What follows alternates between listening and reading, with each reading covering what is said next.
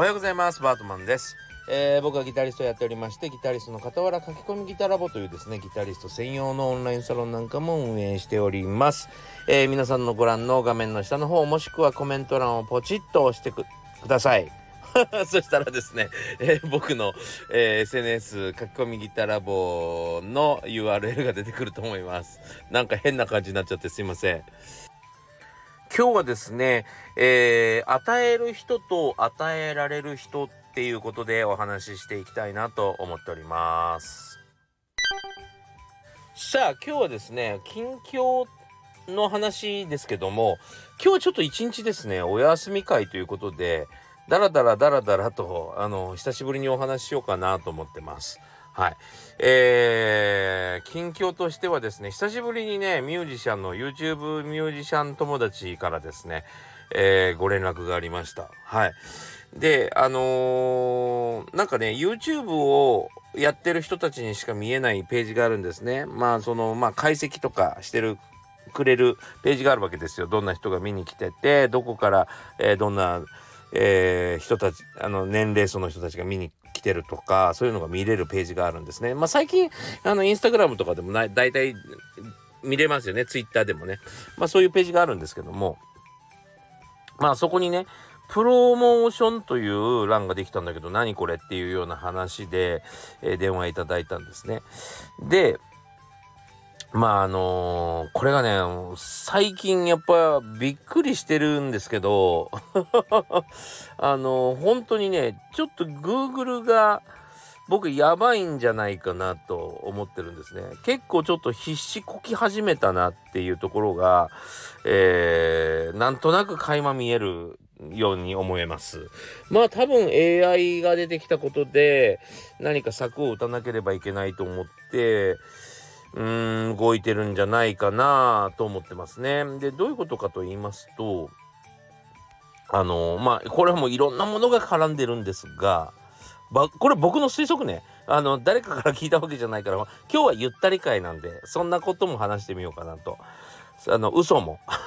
嘘も話してみようかなっていう話なんですけどもまずですねえーっと個人情報の取り扱いっていうのがダメになったでしょ？あのほら要はアプリにトラッキングを許可しますかっていうのが出てくるじゃない。あれって何かっていうと Web3 というね次のまあ世代、えー時代に、えー行こうとした時にですねいわゆるうーんまあ自分の情報は自分で守ろうよっていうだんだんだんだんまあそういう感じが出てきまして要は今までは Google とか、えー Facebook とか Apple とか、まあ、GAFAM と言われるですねマイクロソフトとかね、えーそういう大手、えーブランドに僕ら個人情報を預けてるじゃないですか。アマゾンさんなんか何も言わずに買いますって言ってボタンを押すと勝手に持ってくるじゃないですか。あれっておかしな話じゃないですか。ねえー一回確かに、えー書きましたよ住所は。消してくれよって話じゃないですか。保管するなよっていう話じゃないですか。でもあれで保管してくれてるから、えっと、買うってボタンを押すだけで届くしなんだったらあ Amazon のアカウントでまあログインしますかみたいなアプリとかゲームとかあったりして、えーそれで勝手にすぐゲームができたりアプリが使えたりしますよね。えーそういう個人情報をですね、えーどっかの大手企業が握ってこう何？自由に使えるのっておかしいんじゃないのっていうことになったわけですよ。そのまあ実情を知らない人たちは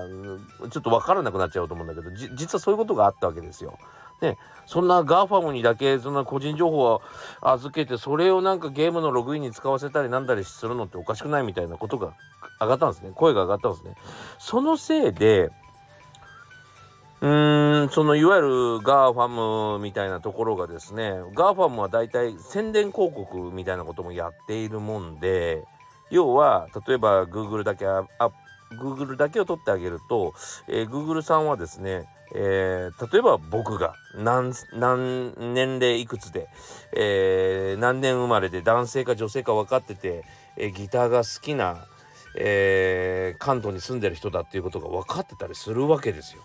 そうでじゃあ、えーえー、そうだな福岡の楽器店がですね、えー、全国の、えー、男性ギターが好きな人に広告を打ってほしい、ねえいくらいくら出しますと。で的確に広告を提示してくださいと。その人たちの画面に出してくださいって言ったら今までできたのよ。それができなくなったわけ。できなくなっちゃったの。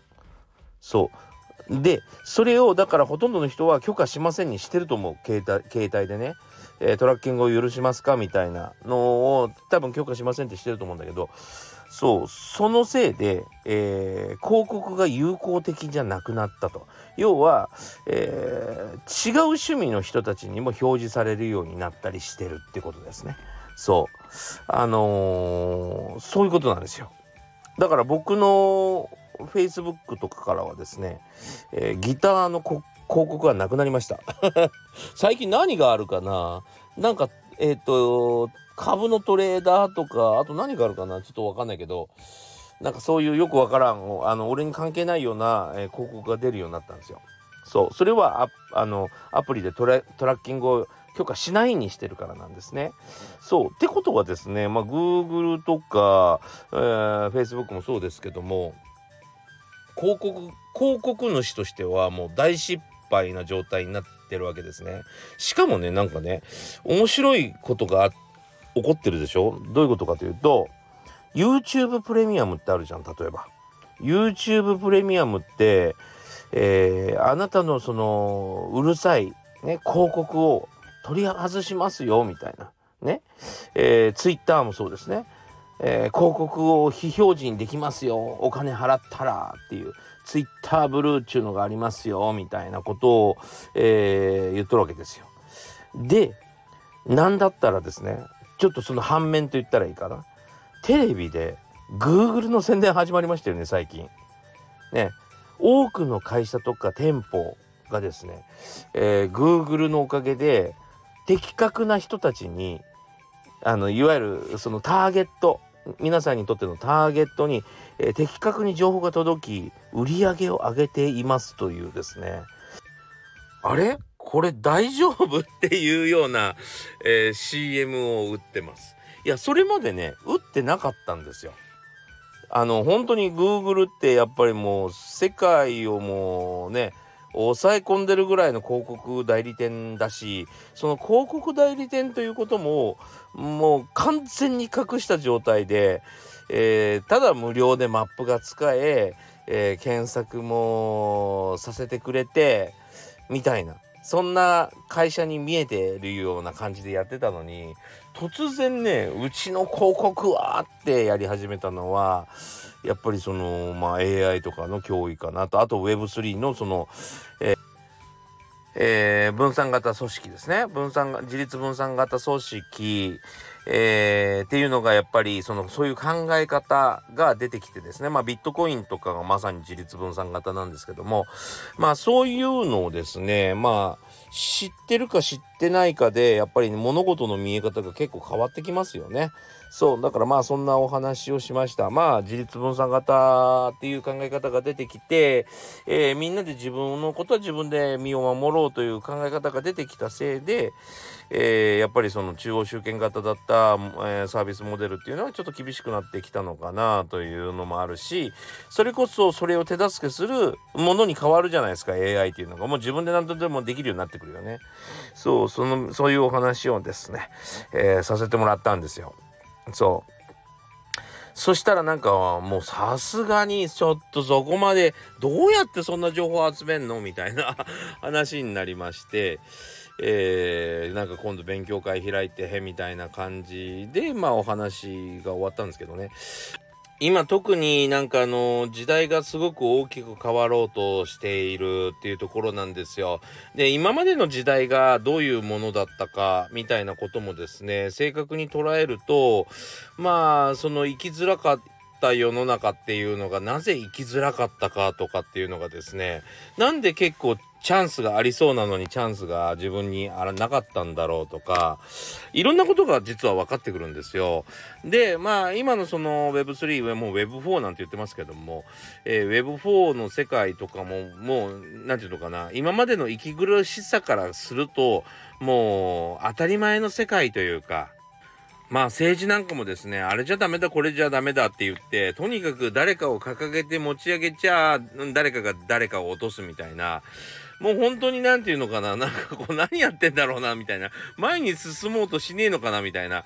えー、不思議な状況だったりするじゃないですか。そういうのももう、あの、いわゆるもう過渡期に来ていて、まあ変革期に来てるんですよね。そう、そういうのもちょっと勉強するとですね、なんか意外と、えー、生きやすくなったりするかなと思いますよ。僕も、なんで1たす1を2なのに、2って言っちゃダメなんだろうみたいな、えー、状況がよくありました。よくあったんですよ、これが。そんなにヘコヘコしなきゃいけないの何にも悪いことしてないのに、みたいな。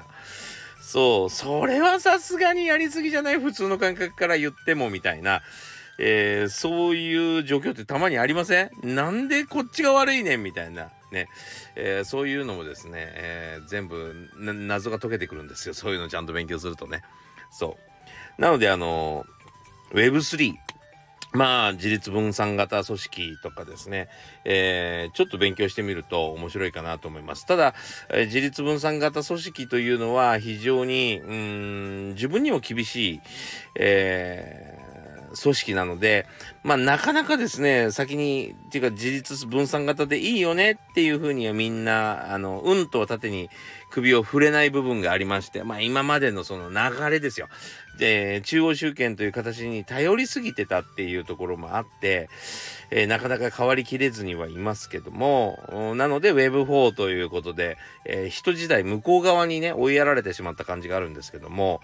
まあ、こっからどうやって変わるでしょうね。まあ、すごい楽しみにしています、僕は。なので、あのー、こういう情報もですね、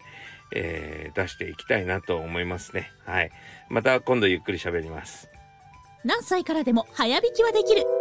早弾きを諦めた大人ギターリストに夢を達成させた革命的な方法を詰め込んだ一冊がヤマハから発売。プロギタリストであり3.5万人 YouTuber 末松和人の1日10分40歳からの早弾き総合革命。購入は Amazon 全国の書店にて。さあ、今日の本題というかですね、えー、ここもダラダラと喋ろうかなと思っておりますけども、えー、与える人と与えられる人っていう感じの本題でやりたいと思いますが、えー、簡単に言うとですね、お金持ちと貧乏っていうことで分けてもいいかもしれません。あのちょっと、あの、これは金銭的な話だけじゃないんですけども、まあ、与える方っていうのはやっぱりお金持ってたりする方ですよね。まあ極端な話で言うと情報を持ってたりでいいと思います。言い方を変えるならば。うん。で、この人たちっていうのは非常に残念なんだけど、えー、自分たちがですね、いいことを言ってたり、えー、まあ、助、人、誰かが助かればと思って情報を出していてもですね、やっぱし、こう、バッシングされる対象なんです。はい。えー、なぜかというと、与える方と与えられる方なので。はい。えー、極端な話、お金持ちと貧乏人なんで、えー、貧乏人は、えー、お金を持ってない。だから、お金持ちが与えるしかないですよね。で、お金持ちがお金を与えると、足りないわっていう人もいれば、バカにすんなっていう、そういう意見もあるってことです。もちろんありがとうって喜んでくれることもあるとは思うんだけども、えー、もらう方にももらう方なりの、えー、感情があるってことですね。そう、そういうことをたくさん経験している、えー、お金持ちっていうのはですね、えー、いちいちそういうことに腹を立てません。はい。もうそういう人たちもいるもんねっていうふうなのことが分かっているからですね。与え続けてるから、えー、みんなの問題が解決するのでお金が入るし、だからこそまた与えて、えー、嫌われたりするってことに慣れてるんですけども、なんか、まあ、このネット時代がやってきてですね、誰でもいわゆる、えー、情報発信者側、要は情報なり何かを持ってる人たち側に立てるようになったじゃないですか。でも、正直、えー、それに耐えられないっていうか、まず自分の自尊心を守れない人たちもいますよね。自分、自分の自尊心がしっかりしてない状況から、自分の自尊心をを守るためにというか取るためにという感じで情報発信してる人たちもいるんですよ。そう自分が何者でもないから自分が何者かになりたいと思って情報発信してる人たちはですね、えー、これからは厳しくなると思うんですよ。そうまあ今さっきの話でもそうですけどもまあ、えー、YouTube とかもですねそれこそお金払えば、えー、チャンネル登録者数だけは稼げたりするような感じになると思うんですね。要はお金さえあればっていう社会に変わっていくんですよ民主化されると。そういう風に何て言うのかな誰でも始められ誰でもやれそうなものサービスに変わってしまうと、えー、あとはですねあの持ってるものが強いっていうことになっていくもともと持ってる人たちが強くなるんでしょうね。人気を持ってたりとかお金を持ってたりする人たち要はプロモーションの話が出ましたけどお金を払って自分のことを有名にすることもできるようになってくるから、えー、ますます格差がついちゃうんですね。なのでここはどうぞ踏ん張ってですね、えー、しっかりと自尊心を保ってください。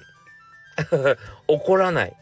人はねいろんな人がいます。えー、青に僕には見えてても緑っていう人が必ずいるんですよ。でこの人たちは、えー、与えられてる側だから嘘つきって言ってくるんですよ。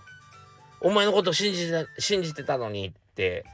そう割に合わないことばかりなんですよ。そう僕も YouTube の中で本当の本当に、えー、自分が助かったような情報を出してるのに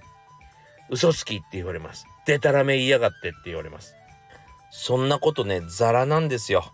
まあ以前ですねこのラジオでもご紹介しましたけども、えー、僕がハマってる本ということでですね面白いんで是非皆さんも読んでほしいんですけど立花明さんが書いたですね「バカとムチ。人間この不不都合な生き物」っていうですね、えー、本があります、えー、これでですね意外と、え人間ってこうこうなりがちだよねみたいなお話があるんですけどもまあやっぱり今みたいにですねこうガス代電気代が上がってったりして生活え、がね、やっぱりやりくりが苦しいっていうことで結構犯罪も増えてきてるかなと思うんですけど、こういう時はですね、やっぱりだんだんだんだんこの、えー、自尊心とかですね、が、えー、揺らいできて、そのまあ、バカと無知にま書いてあるんですけど、自尊心が揺らぐと人は攻撃性が増すと、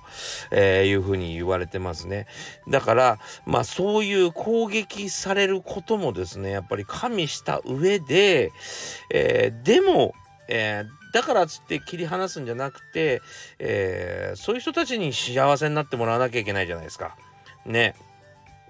で、えー、みんなでやっぱり社会を良くしていかなければいけないと思うので、